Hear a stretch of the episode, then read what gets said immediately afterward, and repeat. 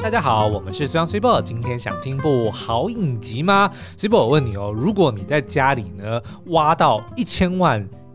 现金的话，台币，嗯，你会做什么？我觉得那一定是赃款呢、欸，呃，就是我们家应该是没有人可以赚到一千万。如果是你的家人留下来的，就是你知道他是是谁放在那里的哦，然后是合法的，然后你大概也知道他的来由，就是绝对不是不干净的钱，哦、对。但是这一千万呢，你会拿去做什么？嗯，你会 A 立刻退休，嗯，B 拿去转投资。还是拿去创业？C 好，我先说 A 不可能，因为现在退休呢，一千万绝对不够，没有办法老有所终。Uh huh. 然后 B 呢，转投资，嗯、呃、，maybe 可以，嗯，哦，就是就是挑选就是不同的标的，然后可能分散一下风险，对，还 OK。那但是 C 呢，绝对不可能拿去创业。好，那如果这一千万是你死去的哥哥，他原本是拿这个钱借这个钱来，是希望能够跟你开一间餐厅，但是呢，他过世了，哦、然后你也发现这笔钱，那你会不会拿去创业？怎么办？觉得有一点被情绪勒索到了。好，那我们今天要聊的呢，就是《大熊餐厅》The Bear 的第二季哦。嗯、那这个情境体呢，基本上就是第一季的结尾的时候发生的事情哦。而且我记得那时候看完第一季的时候，嗯、你还说哇，怎么会这样子？结尾对，因为就是有一种好像很意犹未尽。我觉得这就是他厉害的地方，他的钩子。嗯、我们之前在前面几集都有讨论过，就是去 hook 观众，想要不断的看下去哦。嗯、所以第一季的结尾呢，就是呃，我先稍微讲一下这个影集的一些亮点跟剧情简介。好，in case 就是有人没有看过，那这个影集呢，The Bear 大熊餐厅是在 Disney Plus 上面的一个美剧哦。然后呢，它前面两季，呃，第一季是二零二二年的时候，就是去年的时候播的哦。第一季有八集我记得，然后播出之后呢，哇，大受好评哦，大家就从来没有看过这样子的影集哦。然后呢，他在上面获在那个 Rotten Tomatoes 这个烂番茄网站上面获得了百分之百的评价，到现在都还是哦。第二季呢也有九十九百分之九十九，所以是一个评价非常高的一个影集哦。那他的故事呢去叙述哦，一个男主角叫做 Carmy 哦，Carmen，但他昵称叫做 Carmy，他是一个三星。米其林三星的一个行政主厨，非常有名的一个厨师哦。但他家里呢是在这个芝加哥开一间算是呃家庭的那一种 diner diner 啊，然后就是卖一些三明治啊，卖一些以牛肉料理为主的这种家庭餐厅哦。就是已经呃有非常呃深远的历史，但是已经就是比如说年久失修啊，然后呢就是店里面也很破烂啊，然后里面的人大概也就是员工也很分两光两光，但是因为就是呃深受当地的这些呃居民们。喜爱哦，所以就一直经营到现在。那他那个 Carmi 呢，却是没有继承家业，而是去呃到了别的地方去当一个非常高档，去哥本哈根去当了一个这个明星餐厅里面的明星厨师哦。那但是后来呢，就因为他哥哥就接了他的家族的这个餐厅嘛，就留在家乡经营哦。那后来就发生了他哥哥呃因为毒瘾的相相关的事情，跟酗酒相关的事情就过世了，所以他就回到家里来接下了家里的这个 The Beef，就是牛肉的这个店哦。那所以第一季就是在讲他是如何试图想要去挽救这个岌岌可危的家族事业。欸小干嘛？我想要问一下，就是这个大熊餐厅其实不叫大熊餐厅，而是叫做牛肉餐厅。对，然后但是呢，第二季它就要改成大熊餐厅了。OK，那第二季呢，也就是真正完整揭露了为什么这个影集要叫做大熊餐厅，为什么要叫做 The Bear 哦？然后那为什么明明一开始就叫做 The Beef，那后来为什么要改成 The Bear？那这一集这一季呢，也有把这个呃缘由讲出来。我个人是觉得呃还蛮感人的，而且就是前后呼应哦。好，那反正第一集的结尾呢，就是当这个 Carmy 非常辛苦的去试着要去拯救这个餐厅，然后却一一直不断的失败，遇到很多的挑战。然后呢，因为就是家中也欠蛮多的钱，然后那个经营也出了一些问题嘛。就当他焦头烂额的时候呢，诶，突然某天他打开了那个家中有很多罐番茄酱，很大罐的那个番茄酱里面，发现里面竟然有钱，然后就赶快把店关了，然后跟这个员工们把所有的那个番茄酱全部打开，里面。就发生发现了三十万美金哦，那这个三十万美金呢，其实是他过世那个哥哥 Michael 跟他的一个叔叔呃 Uncle Jimmy，就是这个影集里面也蛮重要的一个角色，嗯、去借贷的这个钱哦。Uncle Jimmy 就是那个五星主厨快餐车里面那个那个老板，毒蛇的这个不是老板，是。他后来投资他，对对对对对，就是毒蛇的那个食品。对，嗯、所以他其实也是蛮蛮适合演这个 美食相关的节目哦。嗯、反正 anyway 呢，那后来我们也才发现说，哦，原来他哥哥当初跟这个 Uncle Jimmy 借这个钱，其实就是想要跟弟弟一起开这个餐厅哦。但是很可惜，就是这件事情还没有发生，Michael 就过世了。那最后也让 Carmy 找到了这笔钱呢，他就决定说，好，那他就要呃，有点像是继承哥哥的这个遗志哦，所以就要把这个 Beef 的餐厅收掉，改开一间 The Bear。那第一季就就收在这里哦。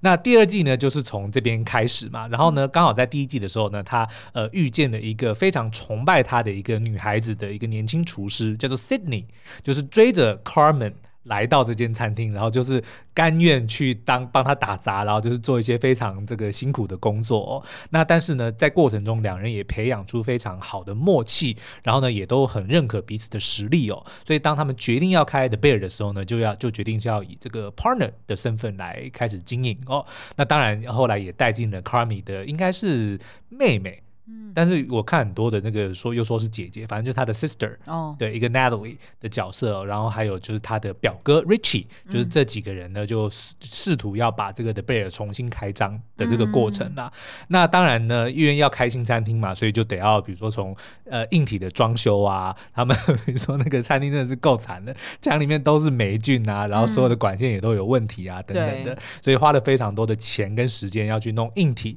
那当然也要请新的人，对不对？所以旧的员工呢，他们要得把他送去。呃，受训，因为本来他们其实都不是这种呃专业的厨师哦，都是说哦，因为找不到工作，所以就就来这边打杂，然后就顺便学一些厨艺哦。那但是呢，也发现说，他们如果真的想要做这件事的话，他们就得要好好的去学，所以就有人去上厨艺学校，嗯、那有人还被送去这个丹麦哥本哈根去学做甜点哦，嗯、就是希望能够加强他们这个员工的水准。对，那另外当然也得要聘请新的员工嘛，因为他们不想要再走原本的那种 diner 或者说那种 family restaurant 的那种风格，嗯、而是要走精致路线，是要摘星的那一种。嗯、就是 Carmen 决定要发挥他的这个所长哦，所以呢，他们对自己的要求就非常非常的严格。那当然可想而知，他们就得要去好好的去想菜单。所以呢，也有很多的桥段呢，就是在讲 Carmen 跟 Sydney 是怎么去呃构思新的菜单，然后也有很多的桥段是他们走访了很多。芝加哥当地的非常知名的餐厅，都是真正有这些餐厅的地方哦。嗯、所以呢，看这个过程，我们不止有点像在看这个行脚节目，或者是那个美食节目，哦 我们也看到说，哦，原来芝加哥当地是有非常多这个有很有特色的料理哦。嗯、所以这个节目后来在播出之后呢，很多人都觉得说是在向这个芝加哥当地的这个餐饮业或者是美食界去致敬的一部作品。而且，因为它第二季其实就是时空背景设定在疫情之后，对，呃，就是餐厅都要想办法去。复苏，然后想办法把客人再带回到实体的这个呃，就是用餐的环境。所以等于是说，其实大家都在一个很困苦的状态之下，要想办法去找员工哈，因为他们也要抢员工嘛，就是。呃，大家知道说，就是其实那个那叫什么？呃，美国在疫情之后的这个失业率是创新低。对 对，所以其实大家都要想办法付出更高的这个人事成本，然后去抢人才。非常难找到人哦，甚至那个 Cindy 还偷偷，比如说去堵去堵人家在那个餐厅后面在休息，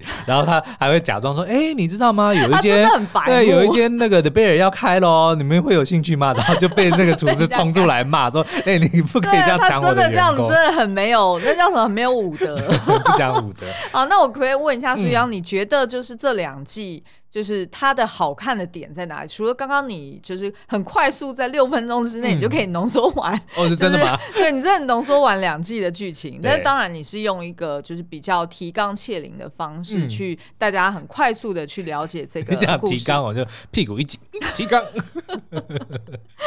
对，你觉得这个大熊餐厅它的亮点到底是什么？为凭什么可以在烂番茄上面这么高分？我觉得呢，最主要是它的节奏，它非常非常的炫技。哦，就是有很多的，比如说第一季呢，有一个非常呃经典的，我忘记是第几集了，它是一镜到底的，他在厨房里面就是拍他们去拍，然后去煮菜群戏，然后一镜到底，那个真的是让所有人都吓傻了，我到现在都还不知道他们是怎么拍出这那一幕的哦。然后呢，他的那个节奏，他把完美把那个。餐厅里面那种高压、危险、混乱，然后但是呢，却又用一个非常流畅的方式，你就好像是在欣赏一场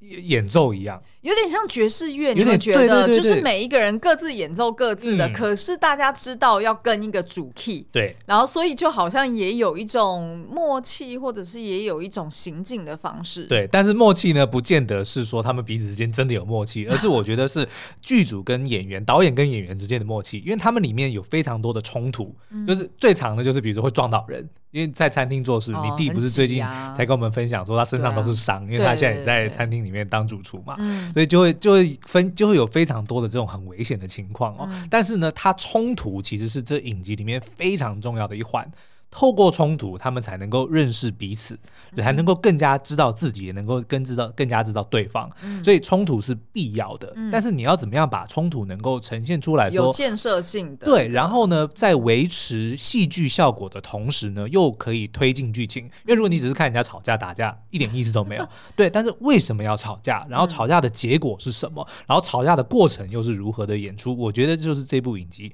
精彩的地方。然后除此之外呢，我自己也是跟在。你旁边看了几集嘛？嗯、我自己是很喜欢他的镜头语言，就除了你刚刚说的那个一镜到底是真的是超级炫技，然后会忍不住想要翻白眼之外，其实其呃第二季我看到非常多的这个画面，嗯，是竞拍食物啊，竞拍美食以外，对再就是竞拍很多呃，就是他正在学习或者他正在品味这些呃，就是美食的表情，嗯，就是他用很多。拉很近很近的距离去特写，嗯，对，然后我觉得那个特写，呃，再配上他的音乐，嗯，然后再配上他的一些光影，你就会觉得说他真的是。忍不住，你就会联想到王家卫，对，就是会有一点那种哇，就是你要走那么，你要走那么极端吗？你要走那么险吗？嗯、可是又觉得说，哎、欸，他玩的恰到好处。对，他其实并不是他的炫技呢，我觉得是手法，并不是他的这个意境哦，他并不是想要走那种艺术，让你看不懂他现在这个、嗯、这个镜头是干嘛。我觉得很懂，很懂。对，比如说呢，嗯、像刚刚 Super 讲到，第二季有非常多的特写，的确是哦，尤其是如果你在比如说六十五寸以上的电视去看，然后距离。够近的话，你就会发现说这个。压迫感真的很强，因为真的他真的很强，就是一个大眼睛，他不是对着你看哦，但是你就是非常靠近他的脸，甚至镜头近到呢，你是看不到他整个头的。哦，对，对你只能看到他，比如说下巴到额头的这个这个距离哦，然后呢就是不断他们的讲话，然后呢可能有的时候是对方在讲话，然后你他但他镜头带到的是听的那个人，嗯，所以我觉得这个是一个非常棒的一个一个镜头的语言哦，就是他其实重点呢不是要让你看那个人在讲什么，而是听的人他是怎么去接收。这个讯息的，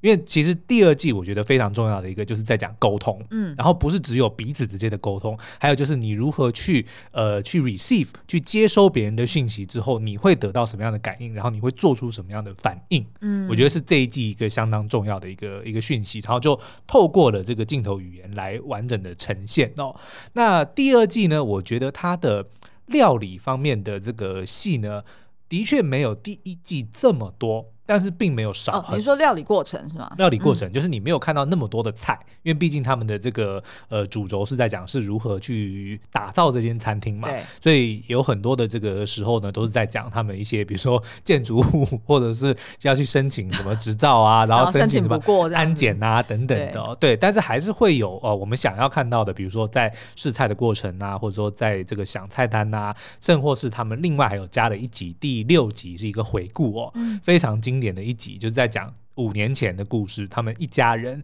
在圣诞夜晚上在他们家，然后他妈妈去煮一个七鱼宴的那个过程哦。其实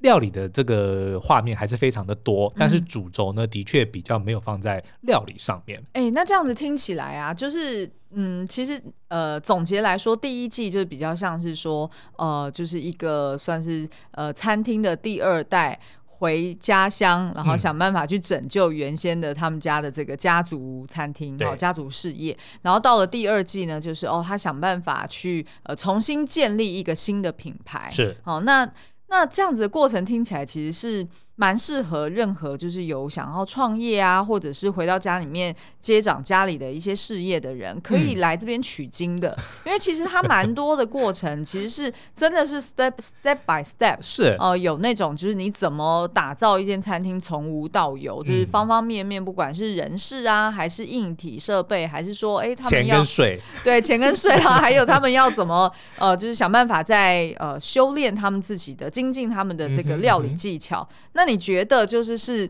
适合那种就是想要创业的人来看？我觉得非常适合，因为看完之后呢，你就会不想创业。大家要看嘛？对，他就会保证你不会失败。哦，因为它里面就是各式各样的错误都对他不是不是都呈现，就是看完他们做了之后，你就会不想做了。然后只要你不做呢，你就不会失败。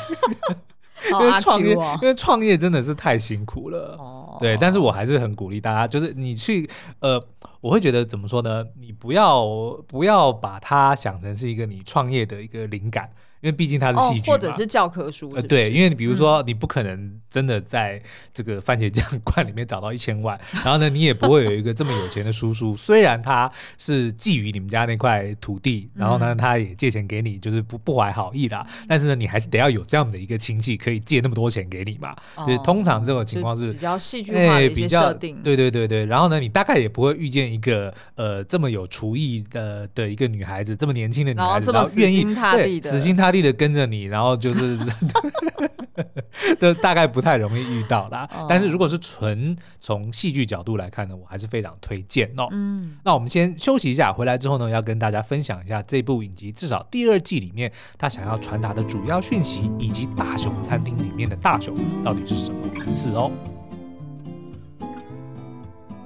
欢迎回来啊！那个大熊餐厅呢？这个大熊其实一开始第一季的第一集呢，我们就看到那个男主角 Carmy 哦，他在这个做梦的时候呢，就梦到自己走到一条桥上，然后桥的尽头呢是一个兽笼，然后里面关着一只熊，他就要试图去把那个笼子打开之后呢，熊就扑朝他扑来哦。所以其实这一幕呢，我们就已经知道说，哦，是在暗示说他即将要有一场呃非常。困难的一个挑战哦，然后这个熊呢，就代表是他的心魔。可是后来我们才发现呢，Bear 呢，其实是他们对自己家人的一个昵称，因为他的这个姓哦，他叫做 Carmen Berzatto，他是意大利裔的嘛，Berzatto，所以 The Bear 呢，其实就是熊跟 Berzatto 其实算是一个谐音的概念，所以他们叫自己彼此的家人呢，都会叫 Bear，比如说他会叫他哥哥 Mikey Bear。然后呢，他会那个呃，妹妹或姐姐也会叫她叫做 Bear，或者直接 Call me Bear。然后他们也会叫妹妹 Sugar Sugar Bear。然后甚至说一些亲朋好友，比如说他的女朋友 Claire Bear，就是他们会用这样子的方式来称呼对亲密的人哦。那但是呢，后来在这个《七鱼宴》这一集，就是第六第二季的第六集呢。就是刚刚讲回顾圣诞夜他们煮饭的那一集，就有讲到说，其实就是为什么要叫做 bear 哦，因为呢，他们说熊是具有侵略性的一种动物，但是呢，同时他们又很善良、很敏感、很忠诚，而且富有同情心。换句话说呢，他们表达。爱的方式就是用侵略性的方式来表达对彼此的爱，所以的确你常常会看到，比如说回顾的时候，他跟他的哥哥 Mikey 他们在讲话，讲讲就会突然吵吵起来。比如说像这个，因为 Carmen 他是受不了他家里的这种这种高压跟这种不健康的环境，所以才决定要离开去哥本哈根。但是对被留下来的人来说，他就是被抛弃的，然后这个就会觉得说你就是。不喜欢家里，你就是瞧不起家里的人，你才要离开。哦，哦，你现在是三星大厨了，我要求你，你才回来。他妈妈就讲说，哦，我要我要求你，你这次你才肯回来。哦，所以就可以感受得出，其实他们之间是有一些那种 tension。嗯，但是在争吵完之后呢，他们马上就会再再讲说 I love you，然后就会互相拥抱。就是他们用一个非常奇怪的的方式来表达他们之间的这个情感。哦，就是你知道他们非常爱对方，但是呢，他们又无法克制的会想要去借由伤害对方。来保护自己，嗯，我觉得这个是一个很很微妙的一个情感哦。甚至我们还观察到说，其实他们家的人都有一个特性，就是有一点点害怕成功哦。每一次好像事情进展的很顺利的时候呢，他们就会忍不住开始自我怀疑，嗯，然后呢，在最后的时候搞砸了以后，又开始去责怪对方，然后责怪责怪责怪自己，然后或者是责怪身边的人哦。比如说像这个，哦，我要爆雷喽，嗯，那反正在这个第二季的最后一集里面，Carmen 就是。好不容易餐厅开开张了，然后一切也都算是呃虽然很辛苦，那但是呢也也慢慢的步上轨道。哎，结果没想到 Carmen 被锁在这个冷冻库库里面，然后因为外面正在打仗嘛，所以他就非常的着急，说啊，就是因为我没有把这个呃修冰箱的这个人，我没有联络他，我没有来修这个冰箱门啊，嗯、所以才导致现在门。坏掉，然后我出不去，然后我的这个餐厅正在外面，就今天是决战决战之夜，嗯、如果失败了，我就什么都没有了。对，我又我又这个电影会被收走，然后我所有的努力就都付诸以句一句付呃对付之对付之一炬不是付诸一炬。就都付诸流水啊，所以他就他就开始在里面呃发脾气。那可是讲着讲着呢，他就突然开始说啊，我就不应该去谈恋爱，我就不应该交那个女朋友，就是因为这样我才没有办法专心。我本来应该要专注在我的这个事业上面，我没我本来就不应该去想任何其他我个人应该要幸福或要快乐的事情，这些都是我不值得，我不应该拥有的。我就是因为我。去谈恋爱了，才让我就是没办法专心，所以他就开始责怪自己。但没想到呢，哎，就被他女朋友在门口听见了，所以他女朋友就非常非常的伤心，所以就离开了。我觉得这就是一个非常明显，或者说一个非常的在剧中不断出现的一个特色，就他们家的人不只是他，就会常常会在这样子的，好像事情很顺利的时候，他们就会。很害怕自己要搞砸，对，然后就会觉得说是不是这样子，一定会有什么事情会发生，就有点像是那个叫什么墨菲定律，嗯，他们就觉得说哦，会发生的就一定会发生，然后我就不值得拥有这么好的东西。所以像他们就是某一集，应该是戚雨燕那一集，嗯、就是有一个角色，呃，我不太确定说是不是他们家的这个亲戚，还是说只是呃，就是家族好友。对。然后也都知道说，就是他妈妈有酗酒的状况，然后所以这个妈妈呢，动不动就会发脾气。嗯、那一直到就是哎开始吃饭了，然后有人祷告啊什么有的没的，结果哎目前都还 OK，但是最终呢，就是还是因为呃，就是 Carmy 的。姐妹问了一个问题，对，问了一个问题，说问妈妈说，哎，你看起来就是好像有点状态有点不太好，你还 OK 吗？哦然后他妈妈最讨厌人家问他说你还 OK 吗？因为其实他妈妈自己心里面知道他自己不 OK，因为他有这个酗酒的问题，对，酗酒问题，然后他跟他的亲子的关系也很紧张，所以那时候他妈妈就 snap，然后就就像熊一样，就是整个发疯，对，然后最终呢还开了车，然后 直接冲进自己家里面，这这。我觉得真的是看到那边，我跟苏阳就在那边讲说，哦，这样我们放心了。我们的剧本呢，可以怎么扯就怎么扯，我们不要怕被人家骂，因为这就是戏剧效果嘛。嗯、那所以那时候我看到那边的时候，其实呃，反而是他那个家族朋友就呃很好像突然松懈下来，然后对大家讲说，啊，好了好了好了，没事了，反正呢，就是我们知道。呃，你妈妈或者是这个，他一定会啼笑，他、嗯、一定会 snap，他一定会发生事情。对，那既然现在已经发生了，哦，我们大家都可以松了一口气了。哦，反而就是那种。当没有发生之前，大家就会一直 anticipate，一直期待说，嗯，他一定会今天一定会又会突然痛哭啊，或者一定又会突然发脾气，就怎么可能会这么顺利，对，对不对？那所以呢，我们大家都提着一颗心哈，咱们提心吊胆的。嗯、那最终呢，哎，当他真的发脾气，哎，反而大家还好像哦松了一口气一样，说哦过了过了，哎 safe，今天今天晚上安全安然度过。我觉得没错，就你讲的。但是呢，这个这个心态呢，到底是好还是不好？我觉得很难说。哎，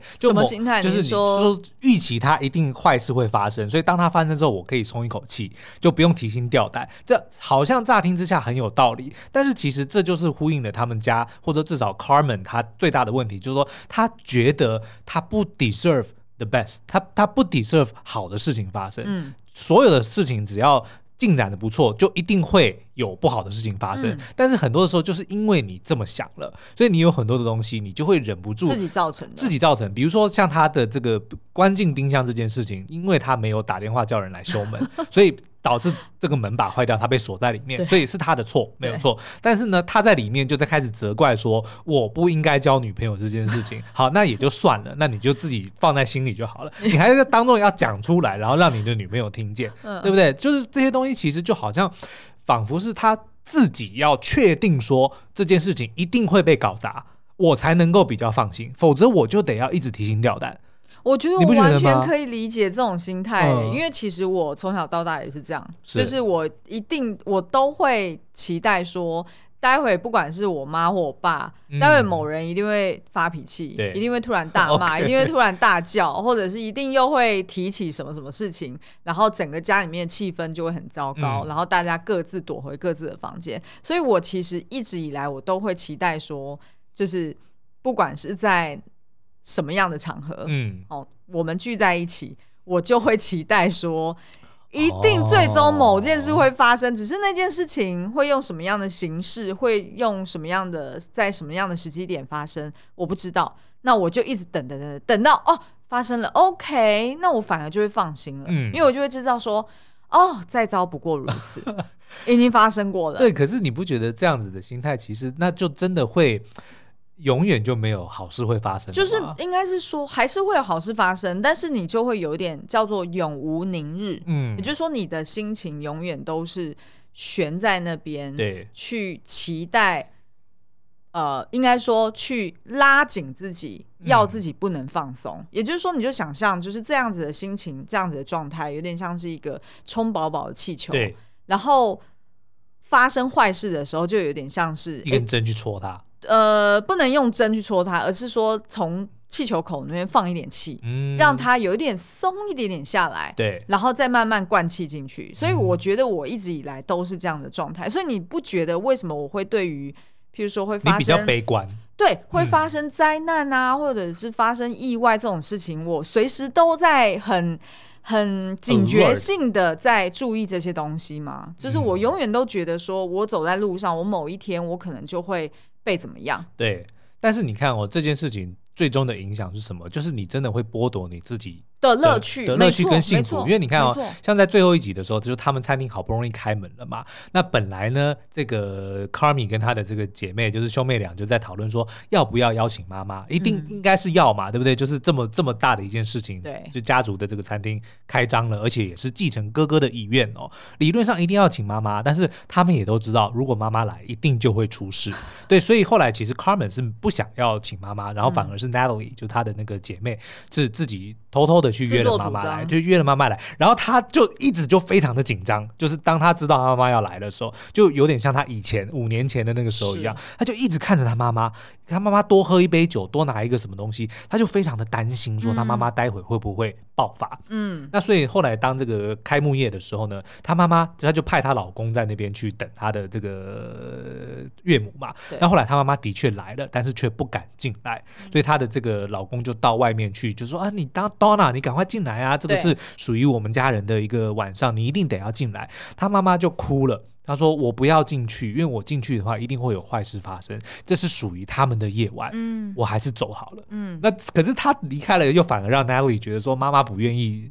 跟我们一起有，有那个心结，对不对？对，也就是说，其实。因为这样子说，好，所以即使是他自己为了预防不要让这件事情发生，但是却牺牲了说，哦，跟儿子女儿们去欢庆一个这么重要的一件事情，他选择要放弃，就是因为他没有办法克制自己不要让坏事发生的这个心情。嗯，所以我觉得其实这个影集就尤其是第二季，就是完全把这一个这个讯息说怎么会就是。Carmy 的这个个性是如何养成的？成嗯、然后会怎么样去影响到不只是他的人际关系，还有影响到他做很多事情的决定。嗯、我觉得真的是一个非常妙的一个一个一个转折，而且最后就把大熊餐厅里面 The Bear 这件事情就完全的呈现出来，让我们明白说，嗯、哦，原来 The Bear 原来第一季第一集里面 Carmen 打开的那个兽笼的确就是他的家人，嗯、他自己内心的自己，因为他就是一只熊，他就是 Bersato 的人。嗯所以他等于是有一点点想说，哦，好不容易我离开了，但是我现在又回来了。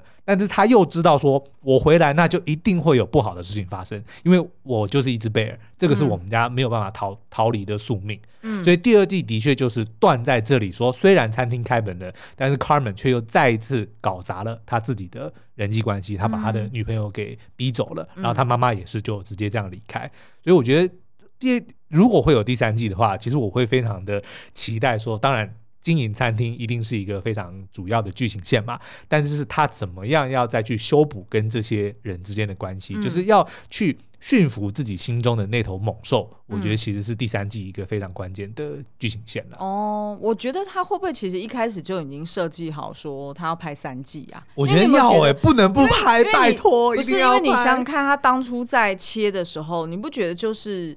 它切在一个很险的地方，哎，对，你说一个影集，像我们之前看那个，哎，什么啊？哎，黑暗荣耀是不是？嗯、就是很多韩剧，对，它如果切在一个没有答案，或者是没有一个关键的解决问题的地方的时候，嗯、哇，那真的是会被骂惨哎，对，对不对？然后而且就会呃。真的会很险，因为很有可能有一派的说法会出来说：“哦，这是烂尾。”嗯，这好像你看有点像白看。就哎，之前不是也有一部日剧叫那个什么？哎，就是那个。呃，相扑相扑圣域是不是？是，好像也有人说，就是因为它就切在一个点，是你会觉得说很明显，它就是要铺第二季，嗯、所以有些人也会因此而觉得说，好像你不够有诚意。哦、那你看它第二季也都是切在一个很明显应该要有第三季，否则因为它第二季整个就是一个开心餐厅的过程嘛。对，好不容易已经开了。对对对，对对你通常你还是会期待说啊，是不是至少你最后一集要有一个 happy ending？、嗯、但是却好像没有。那所以其实我觉得他们应该是一开始就已经决定好他要拍三季了。然后其实美剧其实跟这个亚洲的影集是不太一样的，就是他们其实技术这个东西是一直就行之有年啦，就是他们就是看情况会不断的追加第二季、第三季、第四季。所以其实呃，我认为他们其实本来就已经就就是本来习惯任何的影集呢，其实都不会是真正的完结，嗯、除非是那种比如说很长寿的，或者说已经明确就是我就是比如说呃《绝命毒师》，我就是要完结。所以他才会最后这样子安排嘛，嗯、对不对？但是我觉得像一般的这种就是呃影集，你都会发现说，他的每一季的最后一集一定都会再来一个 hook，再来一个伏笔，就替自己说哦，日后如果我要拍下一季的话，我可以有一个有一个。但我觉得好险哦，对不对？蛮险的。对，但是无论如何，他口碑已经做出来了，他不管拍多少季，我一定都会看下去的。嗯，好了，那今天呢，我们其实还有非常多的这个，比如说角色的解析哦，像我很喜欢他表哥。Richie 这个角色在第二季的一些转折哦，因为在原本的里面呢，你就觉得他就是一个扯后腿的，然后然后他就是一个怎么讲，好像标准的就是我见不得别人好的、哦、的一个人，哎、欸，不只是这样子，其实他有超多角色个性啊，然后还有他们的这个就是在呃厨房里面负责的职位也很不一样。嗯、对，那其实我们可以再聊一集是。直接就可能是用职场的方式来切入，因为其实你不觉得他整个就是厨房、厨房后场的这个 team，哦、嗯呃，甚至包含前台啦，然后也有就是一两位是技术人员嘛，对不对？对 一直在那边修瓦斯管的那个，就是也是经济啦，对。对，那其实那整个团队就是很像我们一般公司会运作的一种，就是职场的一个分工合作的关系。是，而且你知道吗？他在里面有曾经提到一个我觉得蛮有趣的一个观念哦，就是当这个 Richie 他被送去一个餐厅里面当实习生的时候，他就跟一个呃也是那边的员工，就算是成为了朋友。那他就有提到说，其实餐厅跟医院，嗯，或者说餐饮业跟医院，其实他们用的是同一个字根，叫做 hospitality，嗯，就是 hospital。那他这个意思其实是款待、招待，嗯，service 服务的意思哦。所以其实我觉得某方面他也呃点出了这一点说。餐厅就跟医院一样，其实他们都是要视病如亲、待客如亲，就让他们有一个宾至如归的一个感觉哦。嗯、那所以我觉得呢，这我们下一次如果再聊的时候，我就可以跟大家好好的介绍一下 Richie 那一集，他在这个实习的里面，其实有非常非常多这个职场相关的一些道理哦。嗯、我我个人是看得非常的过瘾啊，就是如何去好好的训练你的员工，或者让。员工觉得说他会在意你所做的的事业，就是 motivate 他们嘛。对，嗯，那我觉得这个这部影集呢，其实在这个方面也是有非常多的琢磨哦。嗯、所以除了刚刚讲的这个餐厅的一些非常 intense、非常刺激，然后这些美食的画面之外呢，嗯、对于创业呢，还是有一些东西可以学的啦。嗯，嗯好，那今天的节目就到这边，我们下次再见喽，拜拜，拜拜。